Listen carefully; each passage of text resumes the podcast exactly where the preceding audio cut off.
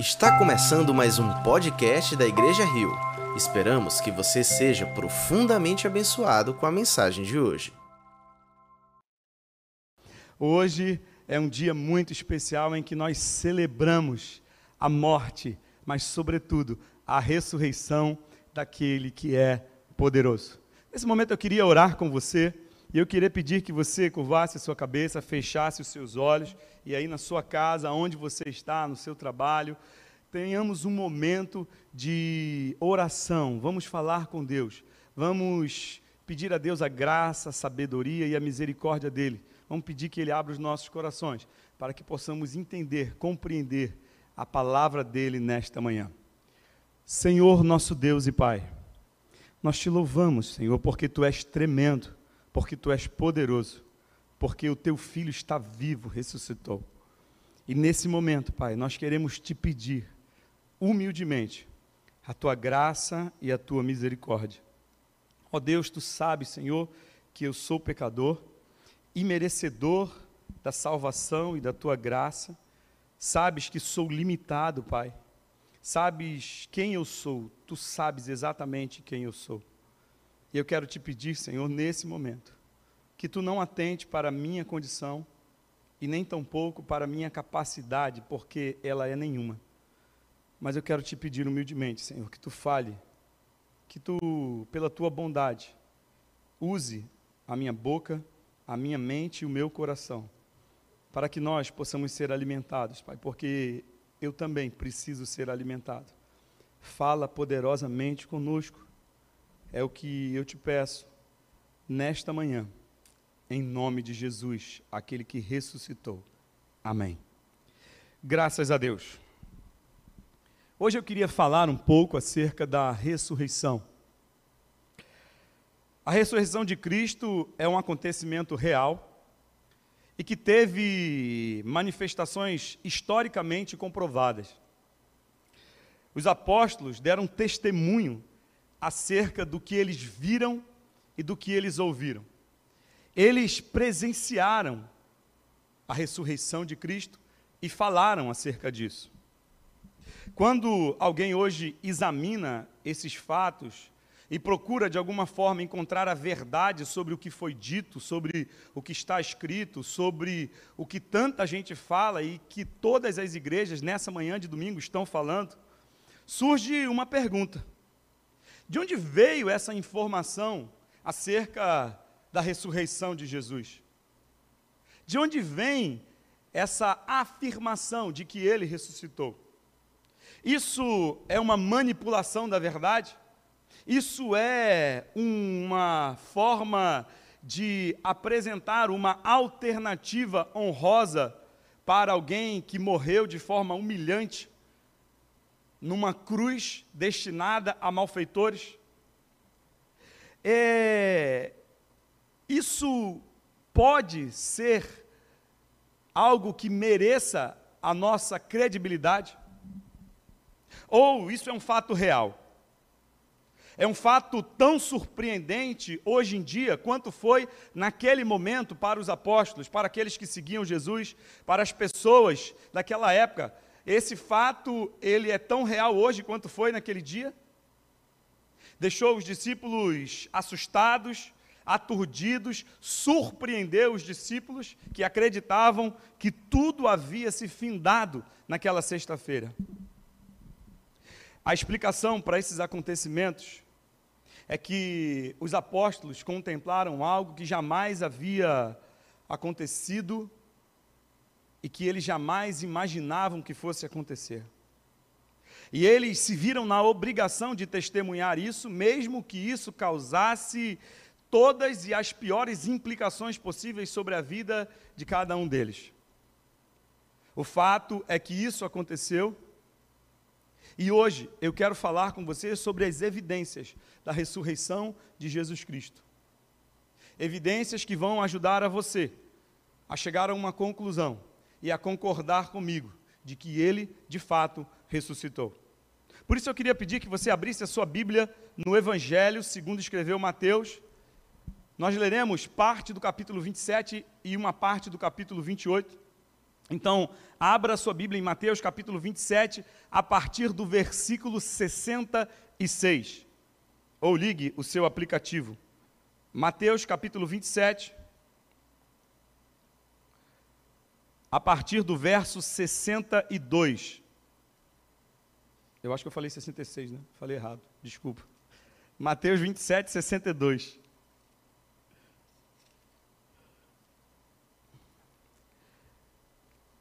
Acompanhe a leitura, por favor. No dia seguinte, isto é, no sábado, os chefes dos sacerdotes e os fariseus dirigiram-se a Pilatos e disseram: Senhor, lembramos que enquanto ainda estava vivo, aquele impostor disse: Depois de três dias ressuscitarei. Ordena, pois, que o sepulcro dele seja guardado até o terceiro dia, para que não venham seus discípulos e, roubando o corpo, digam ao povo que ele ressuscitou dentre os mortos. Este último engano será pior do que o primeiro. Levem um destacamento, respondeu Pilatos. Podem ir e mantenham o sepulcro em segurança como acharem melhor. Eles foram e armaram um esquema de segurança no sepulcro. E além de deixarem um destacamento montando guarda, lacraram a pedra. Capítulo 28, a partir do verso 1. Depois do sábado, tendo começado o primeiro dia da semana, Maria Madalena e a outra Maria foram ao sepulcro. E eis que sobreveio um grande terremoto, pois um anjo do Senhor desceu do céu e, chegando ao sepulcro, rolou a pedra da entrada e assentou-se sobre ela. Sua aparência era como um relâmpago e suas vestes eram brancas como a neve. Os guardas tremeram de medo e ficaram como mortos. O anjo disse às mulheres: Não tenham medo. Sei que vocês estão procurando Jesus que foi crucificado. Ele não está aqui. Ressuscitou, como tinha dito. Venham ver o lugar onde ele jazia.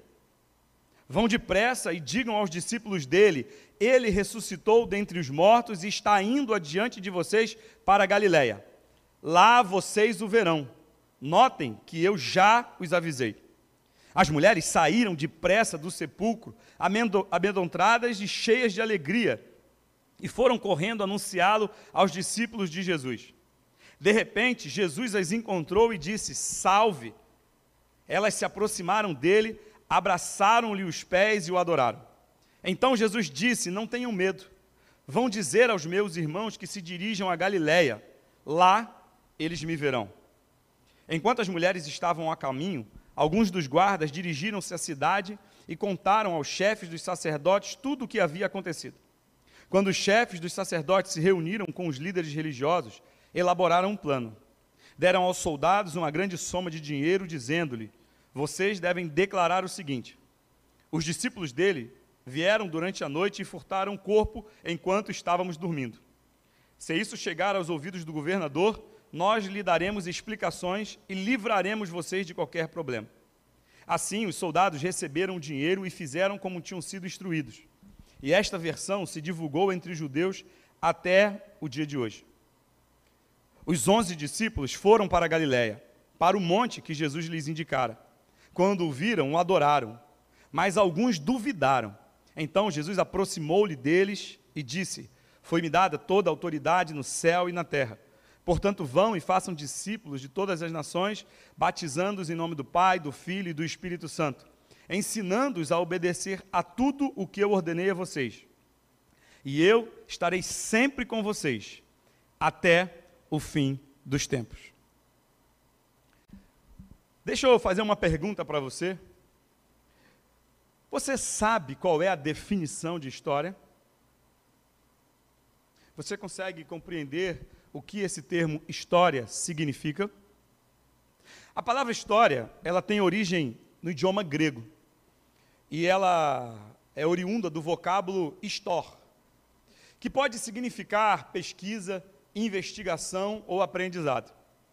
Sendo assim, essa palavra faz referência ao conhecimento obtido a partir da investigação e do estudo, a partir de um detalhamento sobre algum fato, sobre alguma narrativa, sobre algum testemunho. A importância da história está no papel que ela tem de nortear o homem no espaço e no tempo. Ela tem a capacidade de dar ao homem a possibilidade de compreender melhor a sua própria realidade, a realidade dos fatos que sucederam antes dele. Em outras palavras, a história pode ser definida como o conhecimento do passado, através de testemunhos. O grande problema é saber se esses testemunhos são válidos ou não. É saber se estamos falando de algo que é verdadeiro ou não. Quando nós falamos da Bíblia, ela possui muitos registros históricos. E a partir desses registros é que nós conseguimos compreender o que aconteceu no passado.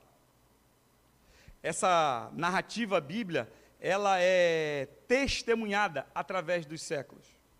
E mais uma vez surge a pergunta: a narrativa bíblica acerca de tudo que aconteceu, inclusive da ressurreição de Cristo Jesus, é verdadeira?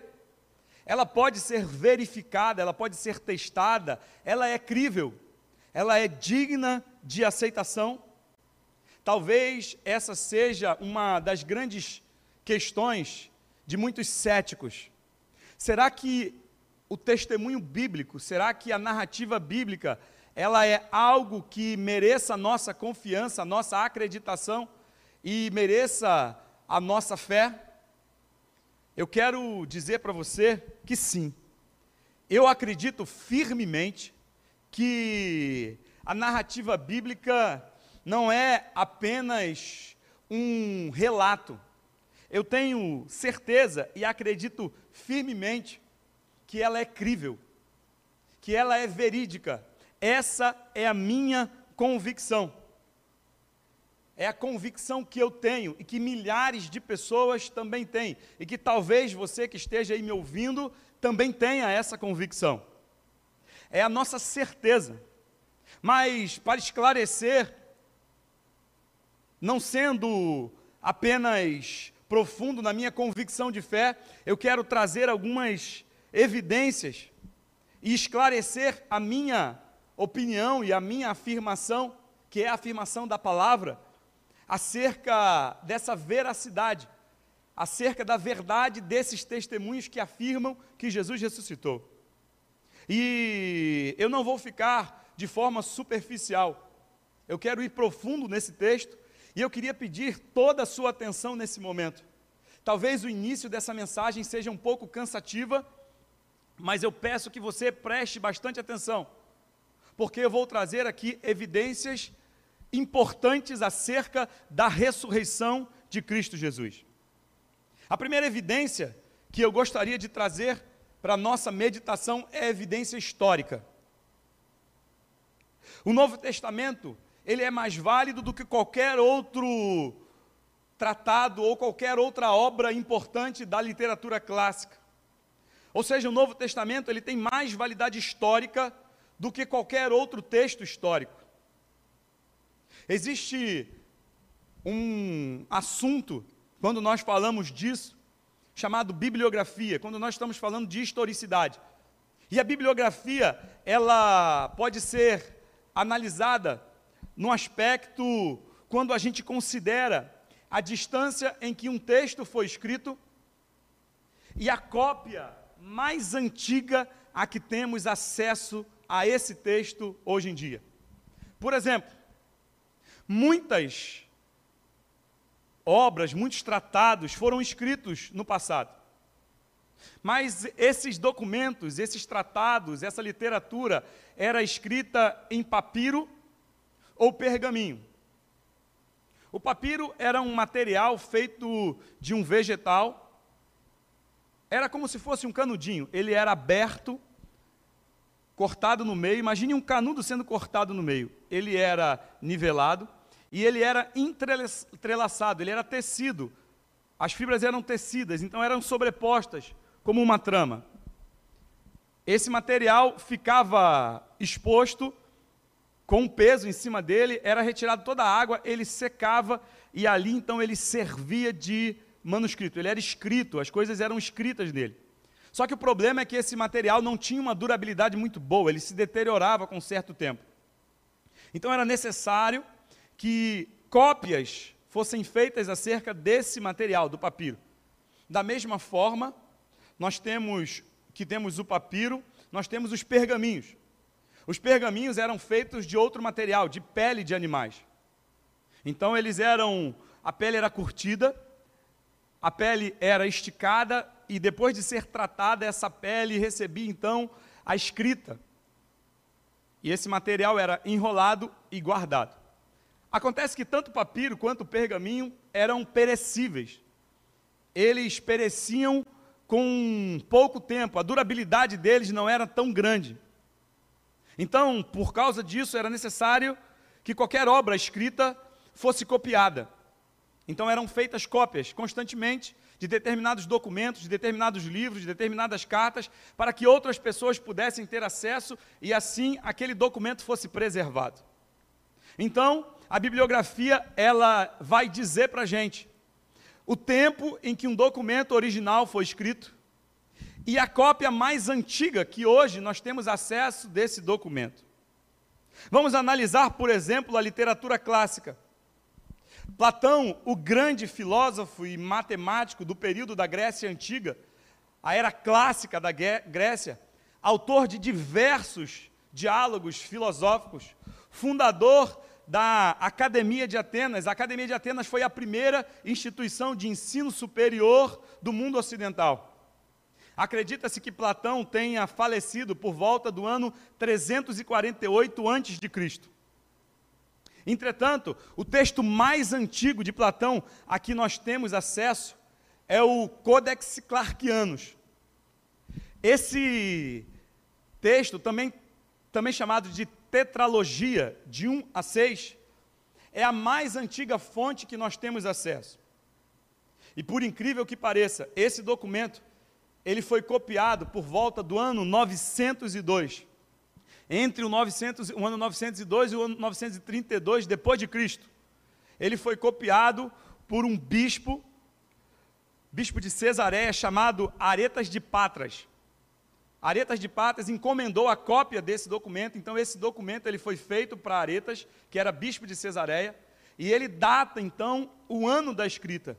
Então, se nós analisarmos historicamente o último ano de vida de Platão, 348, e o ano em que foi escrito, que foi copiado esse texto, cerca do ano 920 ao 932, nós estamos falando aproximadamente de 1.200 anos de distância entre o texto original que Platão escreveu e a cópia mais antiga que nós temos acesso.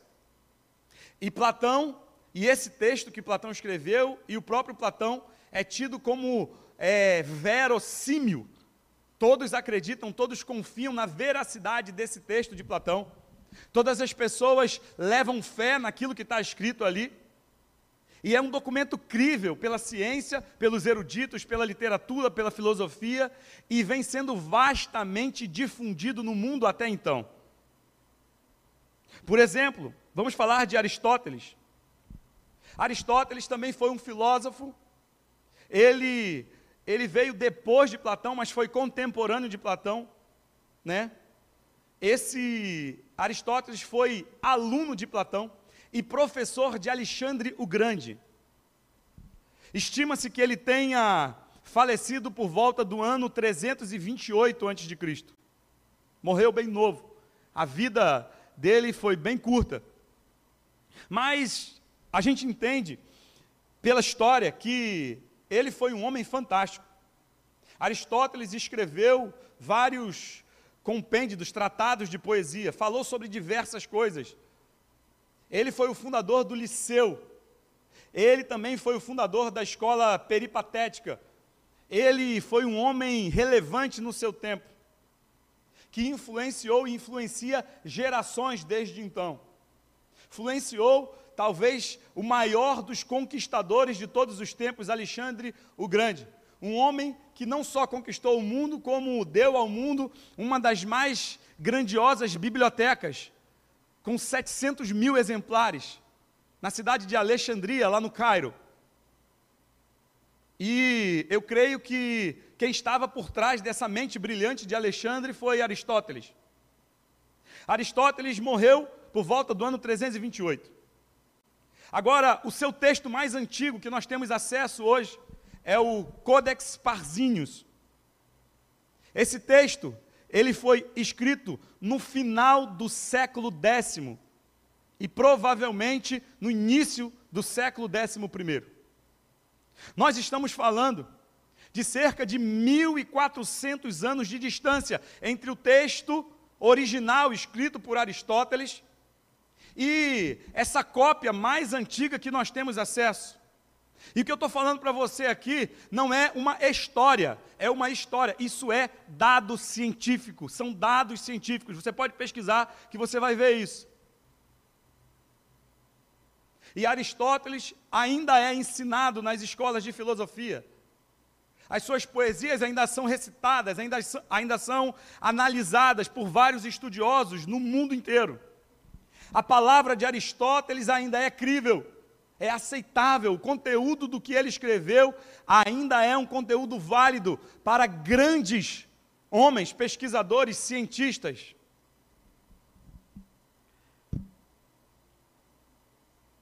E talvez você esteja perguntando, mas o que, que isso tem a ver com o Novo Testamento? Isso tem tudo a ver com o Novo Testamento. Se os tratados de Platão, eles sofreram um distanciamento de cerca de 1.200 anos. Se de Aristóteles sofreram um distanciamento de 1.400 anos. Entre o texto original e a copa mais antiga que nós temos contato, que nós temos acesso, eu quero mostrar para você porque o Novo Testamento é crível. E eu não quero desqualificar a literatura clássica de Platão ou de Aristóteles, eu não quero assim trazer algo para depreciá-las, muito pelo contrário. Eu quero mostrar para você aqui, em relação ao Novo Testamento, a evidência da validade, da veracidade dos testemunhos que, que estão no, no Novo Testamento é constrangedora em relação à literatura clássica de Platão ou de Aristóteles. O texto mais antigo que nós temos da Bíblia Sagrada e do Novo Testamento inteiro chama-se Codex Sinaiticus. Esse texto, esse manuscrito, foi escrito na metade do século IV, talvez por volta lá do ano 350. Isso significa que essa cópia mais antiga tem no máximo 400 anos de idade. Em contrapartida, os textos de Aristóteles e de Platão têm mais de mil anos de distância. Ou seja, nós temos a Bíblia, a Bíblia que você e eu temos hoje, essa Bíblia aqui completa, ela tem cerca de 400 anos de distância entre o tempo em que ela foi escrita originalmente e a cópia mais antiga que nós temos acesso.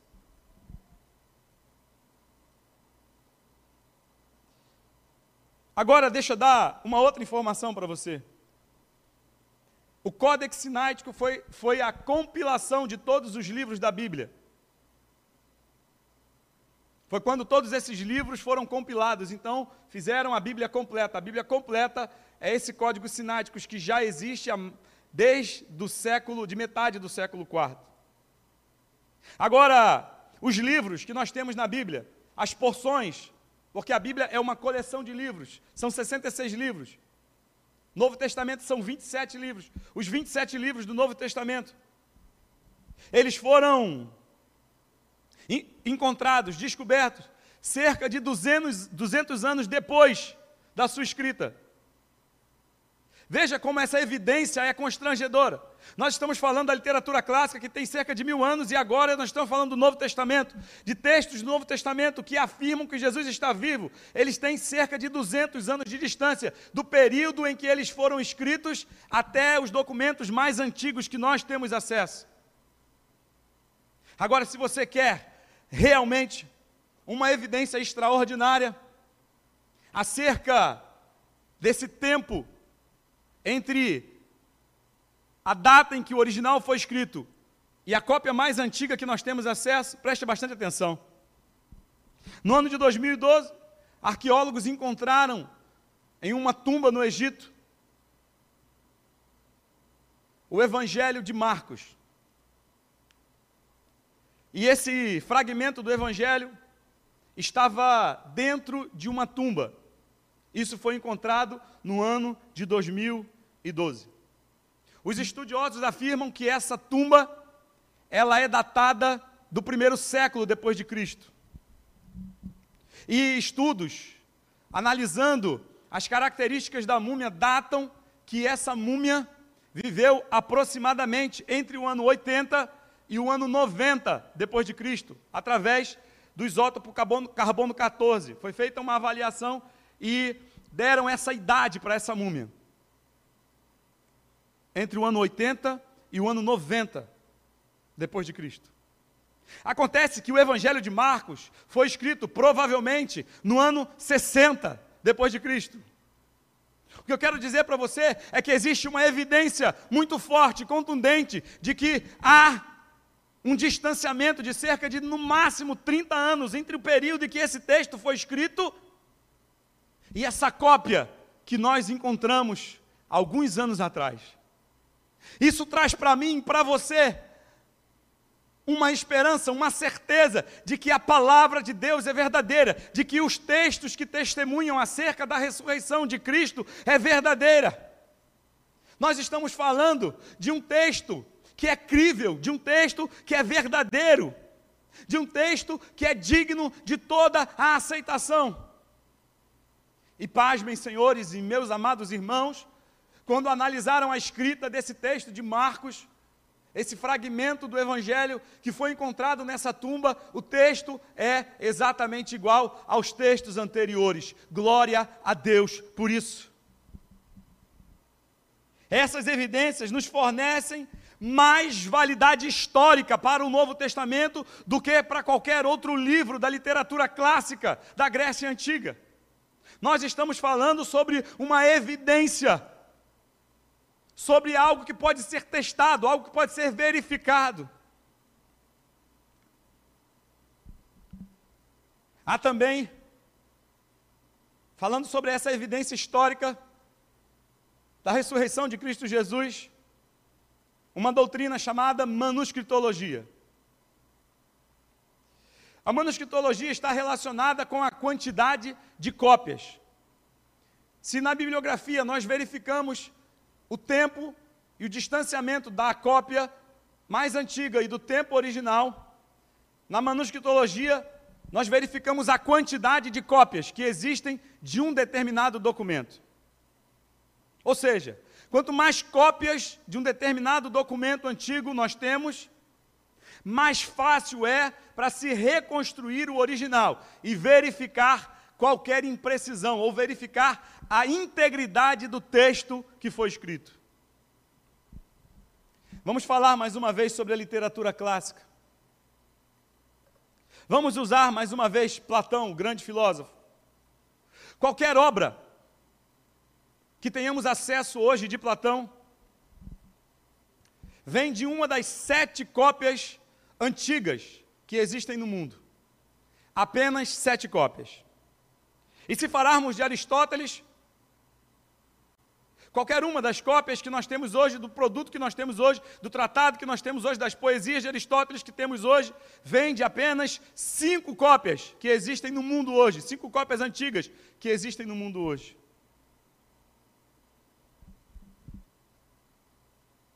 Já o Novo Testamento, existem cerca de 14 mil cópias dos textos do Antigo Testamento. Eu quero dizer para você que a história não foi esquecida, que o Senhor da história não deixou a história esquecida. Ele fez questão de deixar registrado para que hoje eu e você tivéssemos a certeza de que, o res, que a ressurreição de Jesus Cristo, ela é verdadeira, não é um conto, não é uma fábula, não é um mito, não é uma história, não é algo que está na mente das pessoas, ela é real, ela aconteceu, ele está vivo. São 14 mil cópias que testificam significam que Jesus Cristo ressuscitou ao terceiro dia para a glória de Deus Pai. Aleluia. Qual é a sua dúvida? Qual é a sua incerteza? Qual é o seu questionamento? E olha que eu não estou falando da minha fé, eu estou falando de uma evidência histórica, de algo que aconteceu. Não dá para ser indiferente ao ouvir isso, não dá para ser indiferente ao ouvir que a verdade relatada através dos testemunhos daqueles que viram Jesus, ela foi verificada.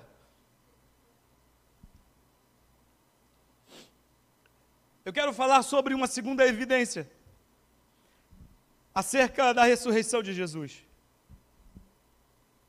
Se a primeira evidência histórica ela afirma e ela prova cientificamente que o conteúdo do Novo Testamento ele é crível, ele é digno de aceitação, ele é verdadeiro. Existe uma segunda evidência que é o testemunho. E esse testemunho está inserido nesses textos. Não há dúvida que a ressurreição de Cristo aconteceu no tempo e no espaço. A morte de Jesus não foi um martírio, foi um sacrifício. A morte de Jesus não foi uma causa, não foi algo que foi que aconteceu por acaso. A morte de Jesus foi um sacrifício destinado por Deus. O Cordeiro de Deus, ele foi imolado antes da fundação do mundo. O sacrifício de Jesus estava prescrito na eternidade. O sacrifício de Jesus, o Cordeiro de Deus que tira o pecado do mundo, ele foi oferecido antes de eu, antes de você, antes de toda a humanidade existir. E o sacrifício dele foi derramar o seu próprio sangue para a remissão dos pecados. Ora, só pode haver uma ressurreição se há uma morte. Os três acontecimentos mais, import mais importantes da história da humanidade foi o nascimento de Cristo, a morte de Cristo e a ressurreição de Cristo. E esses acontecimentos estão testemunhados. Há uma evidência judicial acerca disso. A morte de Jesus ela foi atestada e verificada por muitas pessoas. Os relatos bíblicos da condenação e da morte de Jesus têm tanta importância que receberam de todos os evangelistas, Mateus, Marcos, Lucas e João, uma proporção muito maior. Ou seja, o texto que fala sobre a morte de Jesus nos evangelhos é desproporcional aos outros textos. Eles gastaram muito tempo para descrever com detalhes como Jesus morreu. Eles gastaram muito tempo, muito recurso para descrever com detalhes como foi o sacrifício, mas também como foi a ressurreição de Jesus. Os maiores capítulos do, dos evangelhos são os capítulos que tratam sobre a morte e a ressurreição de Jesus.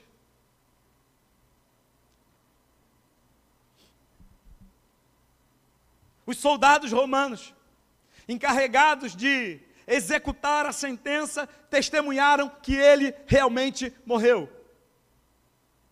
O centurião, comandante daqueles soldados, que estava à frente da execução de Jesus.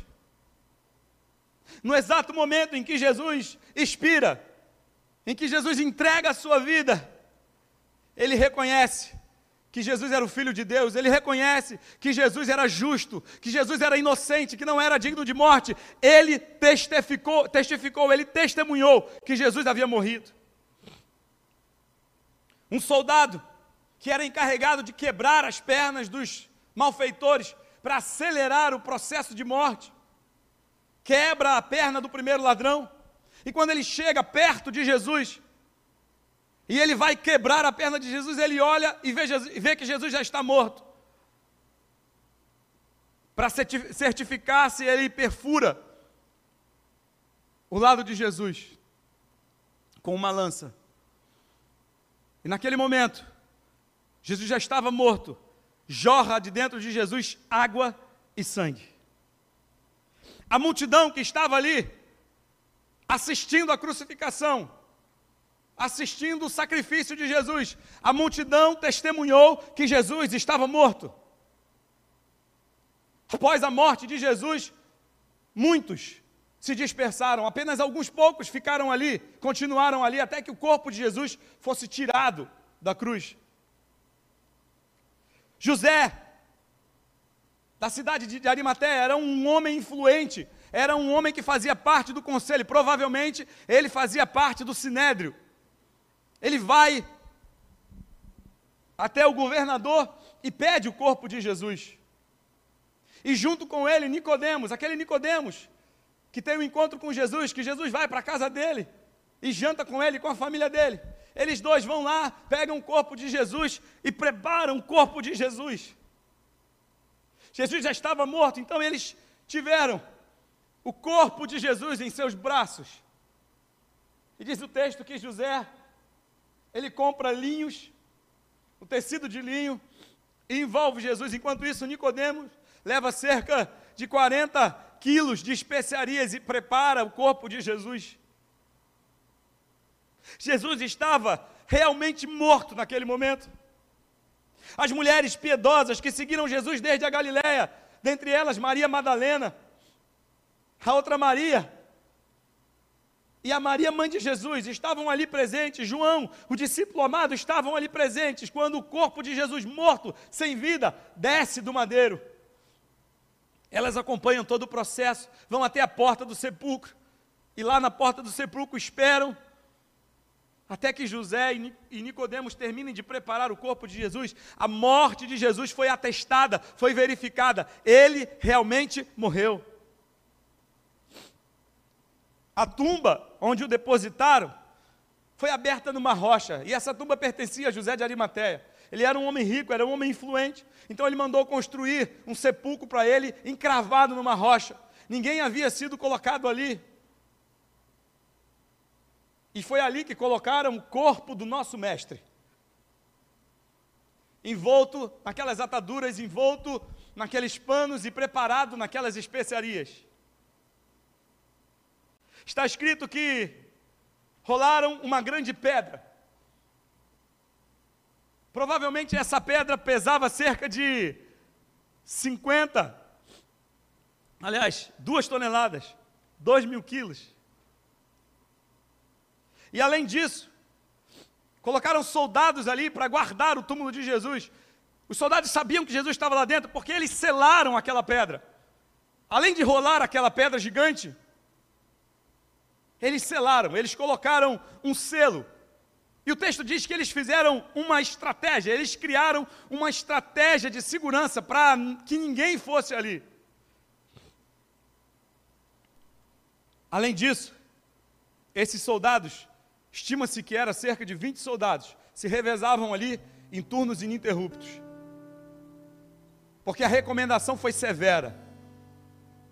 Não deixe que ninguém se aproxime, não deixe que ninguém abra, não deixem que ninguém entre. Ele estava morto.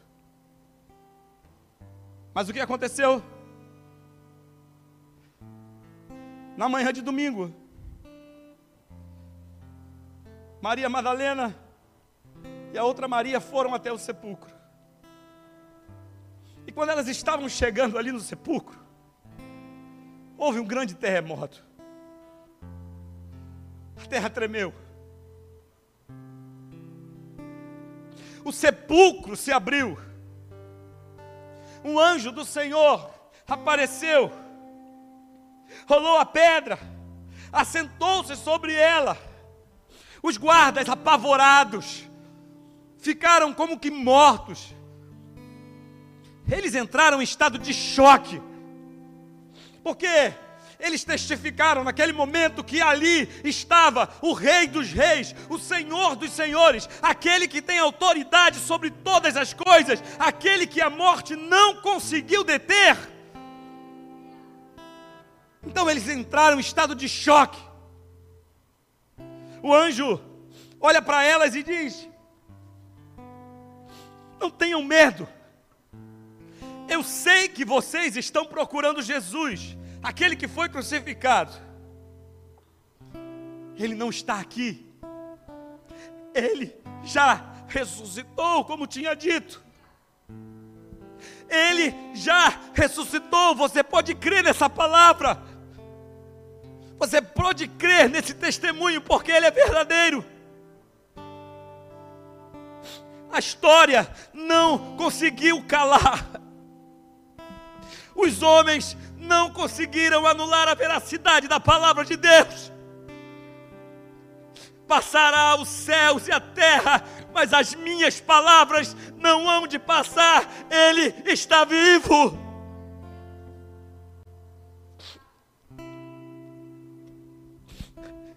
Não existe mais documento nenhum nesse mundo que tenha maior credibilidade do que o Evangelho, do que a palavra de Deus. Você pode crer, você não será decepcionado. Ele chamou as mulheres e disse para elas: venham, venham ver onde ele estava morto. Depois que elas viram, ele disse: vão depressa, depressa, corram, vão depressa, eles estão desesperados eles estão aflitos, então vão depressa e digam para eles que Jesus ressuscitou. Talvez você esteja desesperado nesse momento. Talvez você esteja aflito, com os olhos fixos no dia da crucificação da morte, no sábado do silêncio. Mas Jesus veio correndo dizer para você hoje que Ele está vivo. Lembre-se, Jesus tinha sido envolvido num tecido de linho fino, puro, novo. E junto tinha especiaria, Jesus estava imobilizado naquele momento, estava engessado. Mas ao ressuscitar, ele não apenas transcendeu, ele não apenas ultrapassou aqueles tecidos que envolviam o seu corpo, como também deixou tudo ali num canto. E por cerca de 40 dias ele esteve com seus discípulos. inevitavelmente, o Mestre havia ressuscitado. O testemunho dos discípulos afirma isso. Os guardas que guardaram o sepulcro presenciaram, testemunharam isso. As mulheres piedosas que seguiram Jesus testemunharam isso. Ele ainda encontrou com dois discípulos que estavam caminhando para Emaús tristes perplexos diante de tudo que tinha acontecido. E depois, ele encontrou seus onze discípulos. Paulo, em Coríntios capítulo 15, diz que Jesus foi visto por cerca de 500 pessoas. Jesus andou com eles, Jesus caminhou com eles, Jesus conversou com eles, Jesus ensinou para eles novamente, Jesus comeu com eles. E Jesus foi reconhecido quando ele partiu o pão ah, depois do sacrifício dele, ele se apresentou para os seus discípulos e deu-lhes muitas provas indiscutíveis de que ele estava vivo.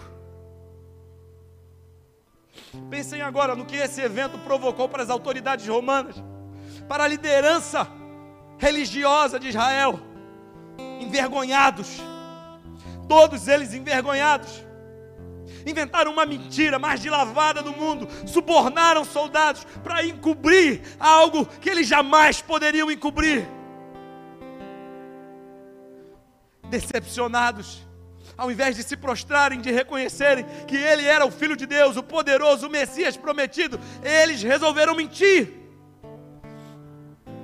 E nessa manhã eu quero dizer para você que eu não sei como tem sido a tua vida até hoje, se você tem acreditado numa mentira de que Jesus não ressuscitou, numa mentira de que Jesus não é Deus, numa mentira de que Jesus não é o Messias prometido, numa mentira de que você está destinado à condenação, eu quero dizer para você hoje que a verdade é que ele morreu sim, mas ressuscitou para que você e eu tenhamos vida e vida eterna em Cristo Jesus. A afirmação mais contundente acerca de Jesus Cristo é que Ele está vivo, e diante disso, nenhuma incredulidade pode resistir, pode ficar de pé, pode se sustentar. Por isso, essa evidência é judicial, é jurídica.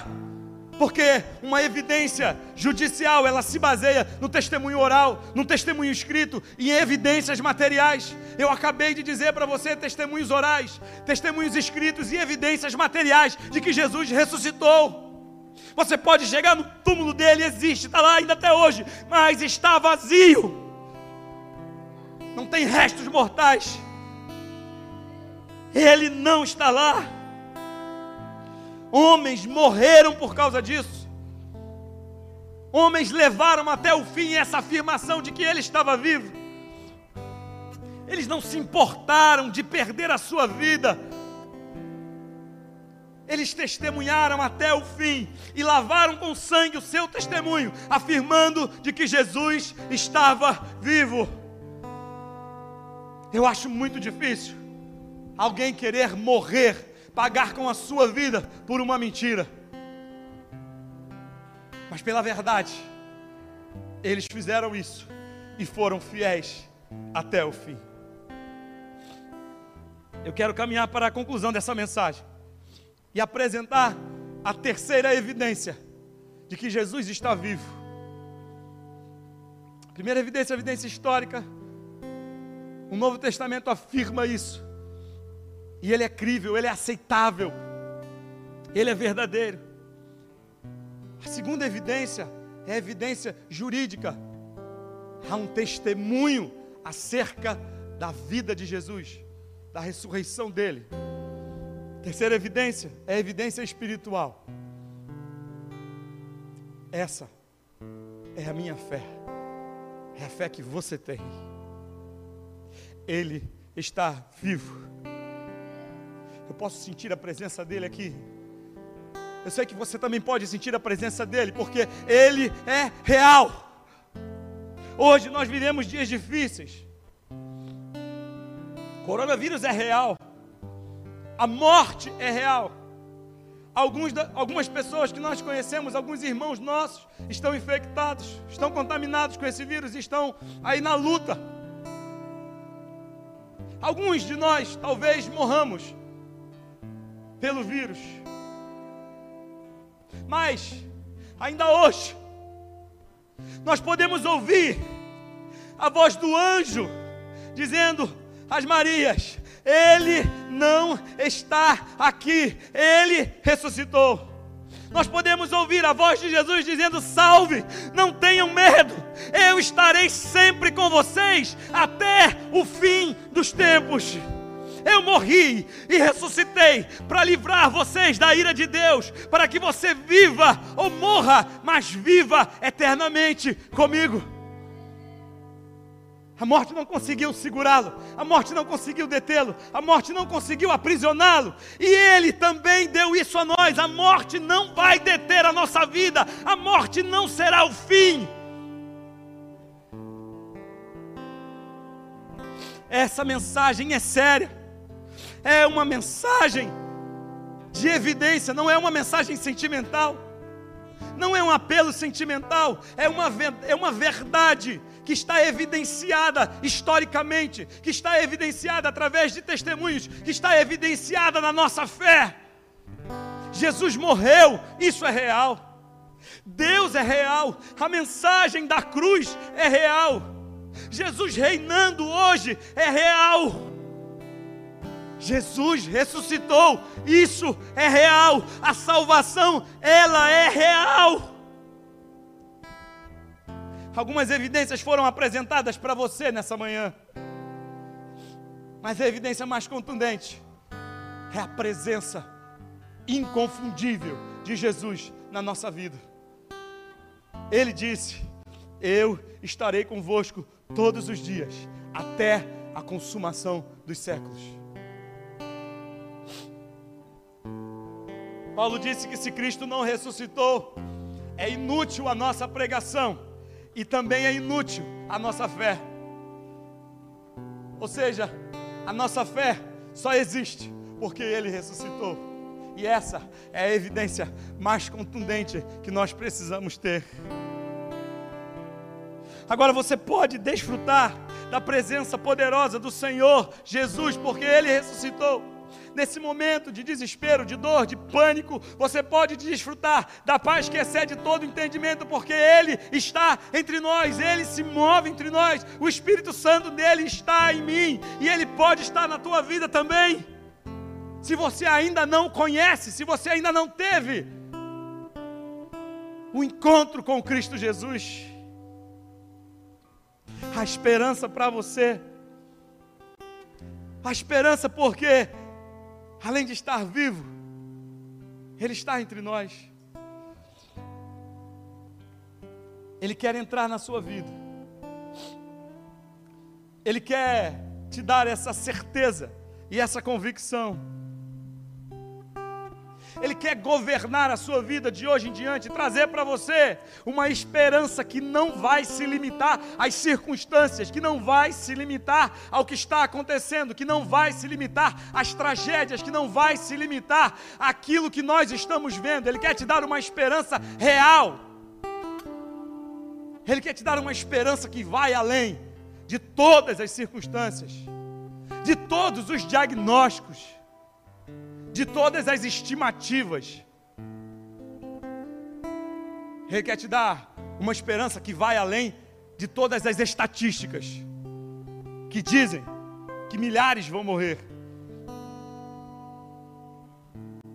Ele quer te tirar da sexta-feira da desilusão, do sábado do silêncio, e quer te trazer para o domingo da ressurreição. Hoje é domingo da ressurreição. Hoje é o dia que Jesus quer viver em tua vida, em teu coração. Ele quer renascer dentro de você. Ele quer fazer morada permanente. Ele quer transformar a tua vida. Ele quer te dar a esperança para além da razão. Eu quero convidar você nesse momento a chamar Jesus, a clamar por Jesus, a pedir para Ele que Ele entra na sua vida, que Ele entre na sua vida, que Ele faça morada permanente, que Ele faça tudo novo, que Ele mude as suas convicções, que Ele te dê a certeza de que Ele venceu a morte, e se Ele venceu a morte, eu também vencerei a morte, você também vencerá a morte. Talvez você ouviu falar de Jesus. Talvez você veja Jesus como alguém distante, pregado numa cruz, alheio a tudo isso que está acontecendo. Talvez você veja Jesus como uma imagem de escultura, como um pedaço de gesso. Talvez você veja Jesus até com respeito. Talvez você veja Jesus até com admiração. Mas desculpe, eu não quero te decepcionar. Você precisa ver Jesus como Rei dos Reis, Senhor dos Senhores, que está vivo e que quer habitar dentro da sua vida. Quero convidar você a cantar essa música nesse momento, a ouvir essa música, a meditar na mensagem dessa música. E nesse momento é o momento que você tem para convidar Jesus para reinar na sua vida. Clame a Ele, peça a Ele. Ele é a nossa única solução. Ele é o único que consegue vencer a morte. Ele é o único que conseguiu vencer a morte. E se você quer viver além da morte, se você quer vencer além da morte, somente através de Jesus. A guerra começou. Se você foi abençoado por essa mensagem, compartilhe com alguém, para que de pessoa em pessoa alcancemos a cidade inteira.